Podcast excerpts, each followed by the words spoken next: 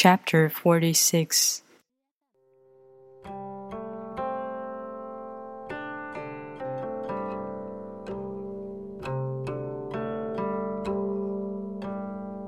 When a country is in harmony with the Tao, the factories make trucks and tractors. When a country goes counter to the Tao, warheads are stockpiled outside the cities.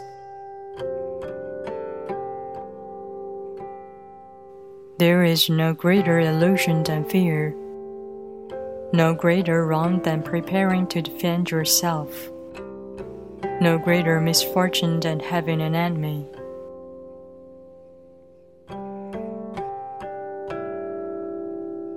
Whoever can see through all fear will always be safe.